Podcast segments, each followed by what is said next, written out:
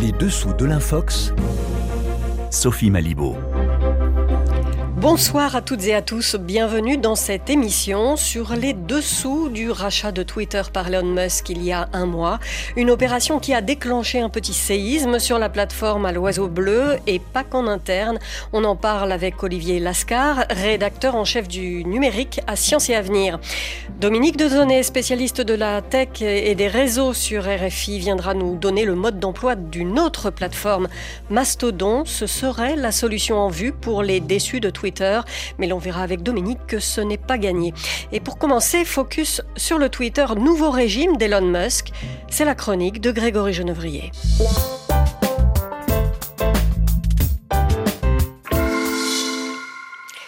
L'info du jour dans la twittosphère, c'est tout de même la suspension remarquée du compte Twitter du rappeur américain Kanye West. Après des déclarations négationnistes faisant l'apologie d'Hitler et du nazisme et la publication d'une image représentant une croix gammée entrelacée avec l'étoile de David, suspension pour incitation à la violence par celui qui ne jure que par la liberté absolue de tout dire, tout publier, Elon Musk prend donc acte du fait qu'il y a des limites à ne pas dépasser. Mais les vannes de la haine et de la désinformation sont ouvertes sur Twitter et c'est particulièrement problématique dans le domaine de la santé. Bonjour Grégory Genevrier. Bonjour Sophie. Les effets du système Musk sur Twitter commencent à se faire sentir. On le constate cette semaine avec l'abandon du dispositif qui permettait tout particulièrement de lutter contre la désinformation sur le Covid-19. Oui, les suspensions de comptes, les messages d'avertissement et les publications supprimées pour informations trompeuses sur le Covid-19, c'est terminé. Twitter met officiellement fin à cette politique de modération mise en place début 2020 en pleine pandémie. Elle permettait notamment de supprimer les tweets faisant la promotion de faux traitements, les fausses informations sur les modes de transmission du virus ou encore les affirmations non vérifiées publiées pour causer une panique générale. Mais cette politique de modération, est-ce qu'elle donnait vraiment des résultats? Eh bien, si la désinformation autour de la pandémie n'avait pas euh, totalement disparu du réseau social, cette modération avait mis un frein important à sa propagation. Concrètement, depuis janvier 2020, si l'on regarde les chiffres, Twitter a suspendu plus de 11 000 comptes, supprimé plus de 97 000 contenus et afficher des avertissements sur plus de 11 millions de comptes. Alors cette mesure prise par euh, Elon Musk, ce n'est pas la seule à venir affaiblir la lutte contre les infox. Non, le milliardaire américain a récemment annoncé une amnistie euh, générale pour les comptes suspendus de sa plateforme. Des comptes euh, mis en cause parce qu'ils partageaient de la désinformation, notamment, sont en train d'être rétablis. Donc Elon Musk passe l'éponge sur ceux qui avaient l'habitude d'enfreindre les règles et fait passer la modération au second plan. Il licencie d'ailleurs euh, à tour de bras des modérateurs de contenu. Concrètement, quelles sont les conséquences de ces mesures? Alors cela dope euh, l'activité des propagateurs d'Infox. Selon les analystes de NewsGuard, une entreprise qui lutte contre la désinformation, les comptes Twitter peu fiables les plus populaires ont vu leur taux d'engagement augmenter de 57% dans la semaine qui a suivi l'arrivée d'Elon Musk. Résultat, ils se sentent poussés des ailes. Il suffit de regarder les contenus mis en avant par l'algorithme avec le hashtag Covid-19 pour s'en rendre compte puisqu'on retrouve de nombreuses infox. Alors il y a celles qui visent le vaccin, qui servirait à contrôler les populations grâce à l'introduction de nanoparticules ou encore d'autres corps étrangers.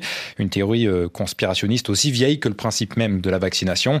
Et puis il y a celles qui nient tout simplement l'existence de la pandémie. Ce contexte favorable à la désinformation inquiète fortement l'Union européenne. Oui, mercredi, le commissaire européen au marché intérieur, Thierry Breton, s'est entretenu avec Elon Musk.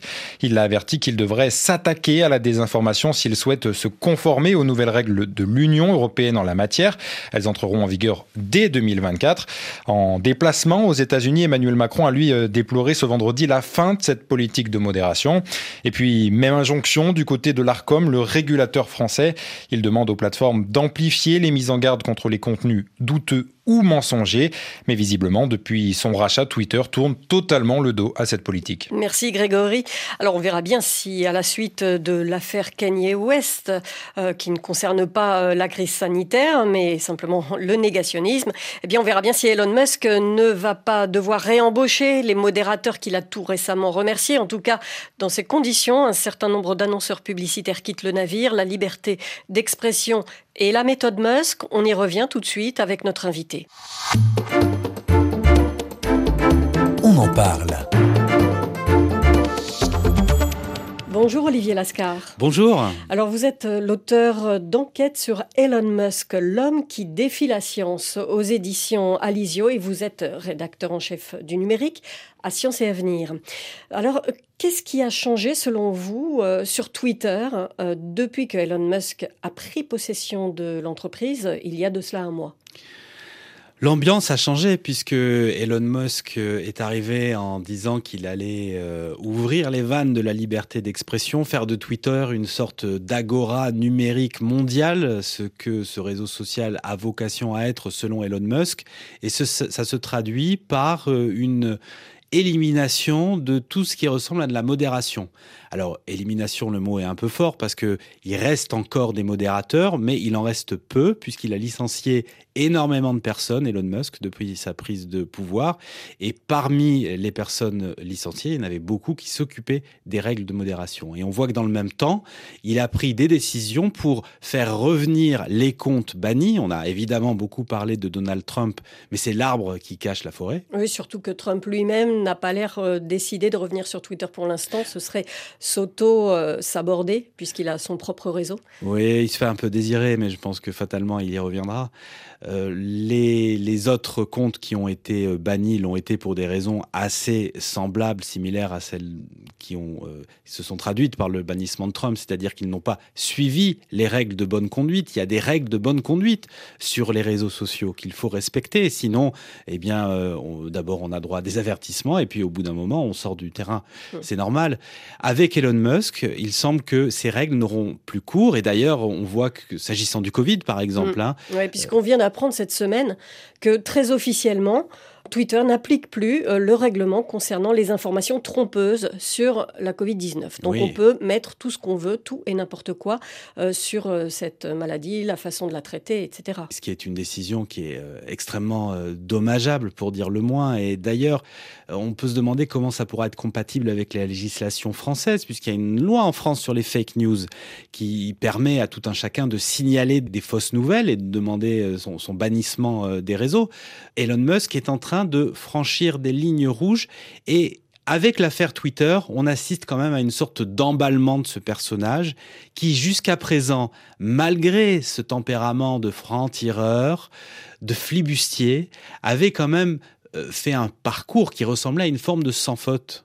Et avec Twitter, il est en train de, s'échauffer et il risque de s'y brûler les ailes. Oui, mais alors que peut la loi française par rapport à une décision euh, d'Elon Musk Il est un peu chez lui euh, sur Twitter, surtout sa façon de, diriger son groupe. C'est très vertical, il décide de tout. On l'a bien vu euh, licencier des gens en direct sur Twitter. que peut-on vis-à-vis de lui? Il y a la France et il y a l'Europe. On voit que l'Europe est en train de... C'est déjà équipé d'un dispositif qui s'appelle le DSA et le Digital Service Act et qui donne les règles euh, de bonne conduite des réseaux sociaux en Europe. C'est pas un traité après un autre, c'est vraiment quelque chose d'important le DSA qui change les règles du jeu entre les États et les réseaux sociaux. Mais le DSA, il n'est pas encore en application. Il rentre en application en 2024.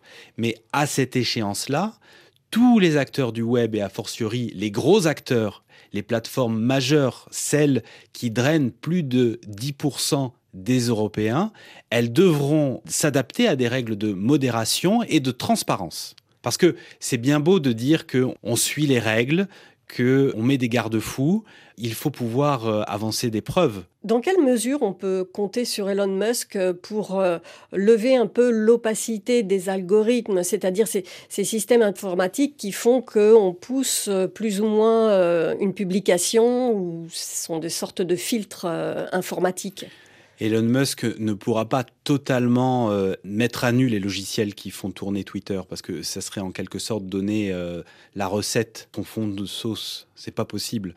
En revanche, il peut donner des éléments d'explication. Et ce qui est intéressant, c'est qu'il pose la question de la boîte noire que sont devenus les réseaux sociaux et les géants du web, euh, Google, Facebook, Twitter. Tout ça, ça fonctionne dans une opacité à peu près totale. Donc, encore une fois, Elon Musk, il avance avec des gros sabots, mais souvent, il pose des bonnes questions sur euh, la façon dont est diffusée l'information et euh, la qualité de l'information qui remonte jusqu'aux usagers. Parce que un réseau social, ce n'est pas un média. Un média, il est mu par une politique éditoriale. Il y a un propos sous-jacent. Un réseau social, c'est plus une vitrine de kiosque qui donne à voir à un instant T tout ce qui peut exister dans la sphère médiatique. Mais la vitrine du kiosque, elle peut mettre en avant tel ou tel journal et cacher la couverture d'un autre. Mhm. Et c'est ce que peut faire un, réseau social quand l'algorithme est orienté d'une façon qui lui permettrait par exemple de promouvoir plutôt de la fake news versus de l'information vérifiée. Mhm. Parce que la conception de la liberté selon Elon Musk, c'est aussi une conception purement américaine, c'est la défense du premier amendement de la Constitution américaine. En Europe, par exemple, on n'a pas tout à fait la même conception. Euh, il y a le principe euh, selon lequel la liberté des uns s'arrête là où commence celle des autres. C'est pas du tout la conception d'Elon Musk. Alors, la question de la liberté d'expression, effectivement, elle est très importante aux États-Unis, mais il y a plusieurs gradations. Et Musk, il est euh, le tenant d'une acception extrême de la liberté d'expression, puisqu'il dit il faut absolument pouvoir tout dire. Il y a d'autres personnalités comme Obama qui euh, promeuvent euh, des garde-fous. Elon Musk, il a aussi un double langage dans sa promotion de la liberté d'expression. Parce que, par exemple, euh, il est le patron de SpaceX qui fait des fusées. Il est le patron de Tesla qui fait de la voiture électrique. Qui parle au nom de ces sociétés, sinon Elon Musk? Donc c'est quelqu'un qui verrouille la communication et elle ne passe que par lui. Et on l'a vu licencier des gens qui le contredisaient. Oui, euh, sur la place publique, hein, c'est devenu les jeux du cirque.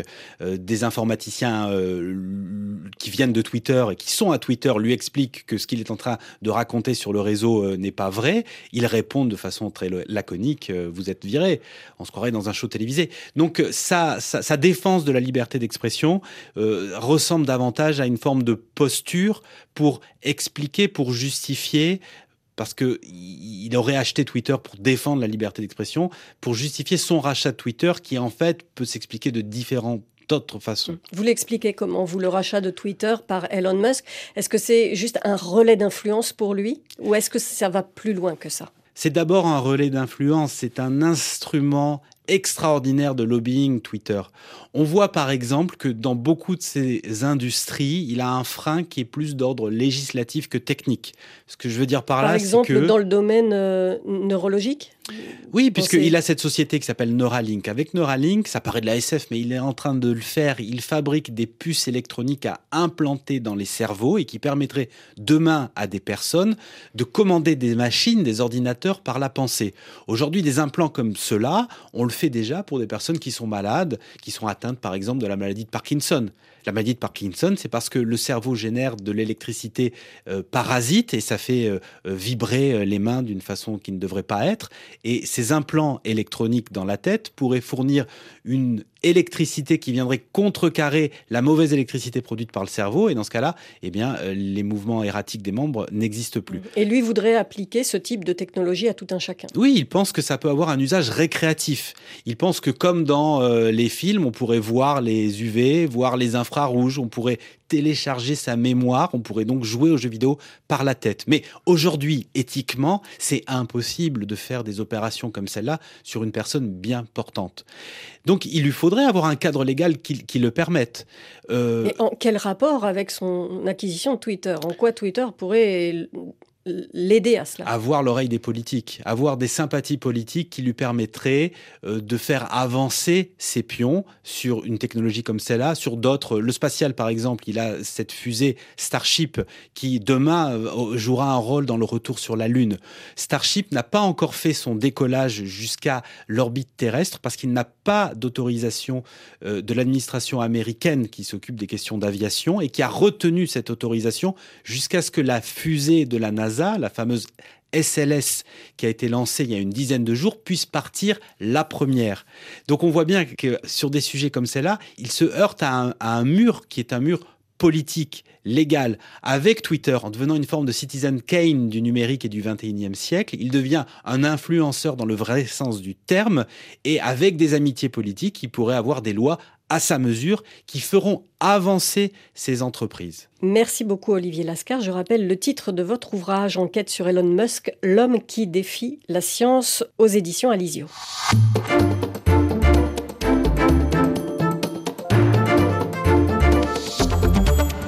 Alors les déçus de Twitter cherchent des voies de sortie, d'autant qu'Elon Musk a prévu de faire payer ses abonnés pour octroyer une certification qui ne garantira plus rien en matière de lutte contre la désinformation.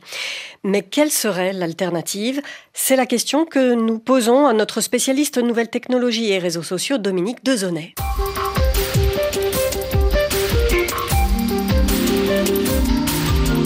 Bonjour Dominique Dezonnet. Bonjour Sophie. Quand on fait une recherche sur Internet en demandant par quoi l'on pourrait bien remplacer Twitter, la proposition qui arrive en tête, c'est Mastodon. Alors qu'est-ce que c'est Mastodon? Comment ça fonctionne? À première vue, euh, ça fonctionne un petit peu euh, comme Twitter, mais en réalité, eh bien, c'est tout à fait différent. Alors parlons de son développement technique.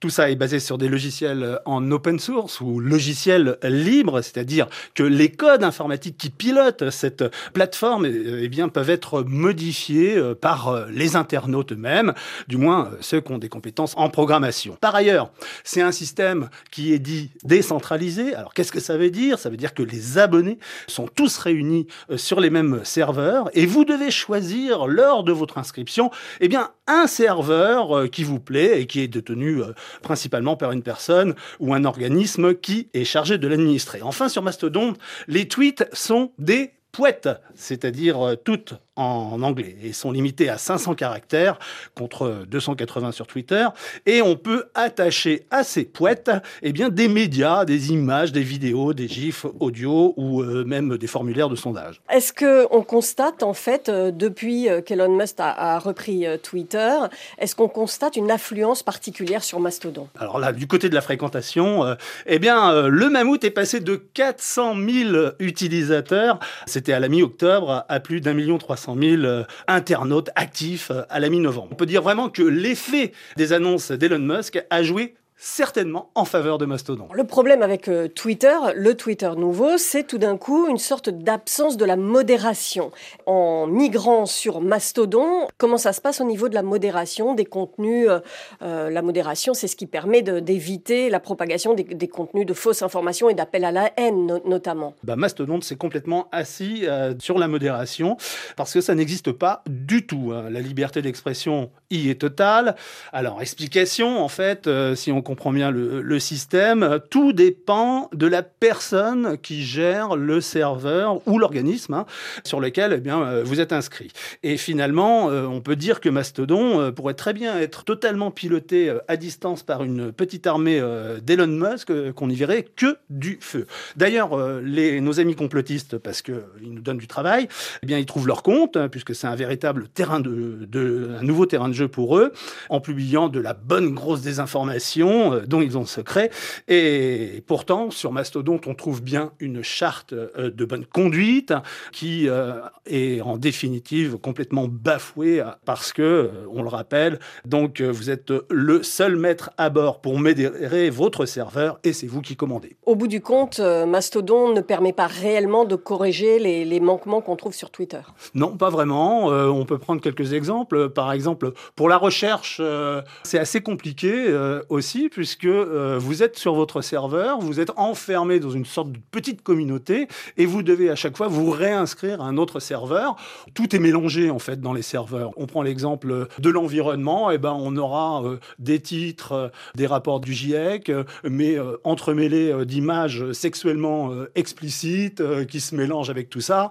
D'ailleurs, c'est assez marrant parce que Mastodon a décidé de griser ou de flouter ces images, mais a mis un énorme bouton juste en bas des images où on clique dessus et puis tout d'un coup l'image apparaît. Donc tout ça n'est pas très très très sérieux, en tout cas n'est pas très bien géré. Merci beaucoup Dominique Dezonnet.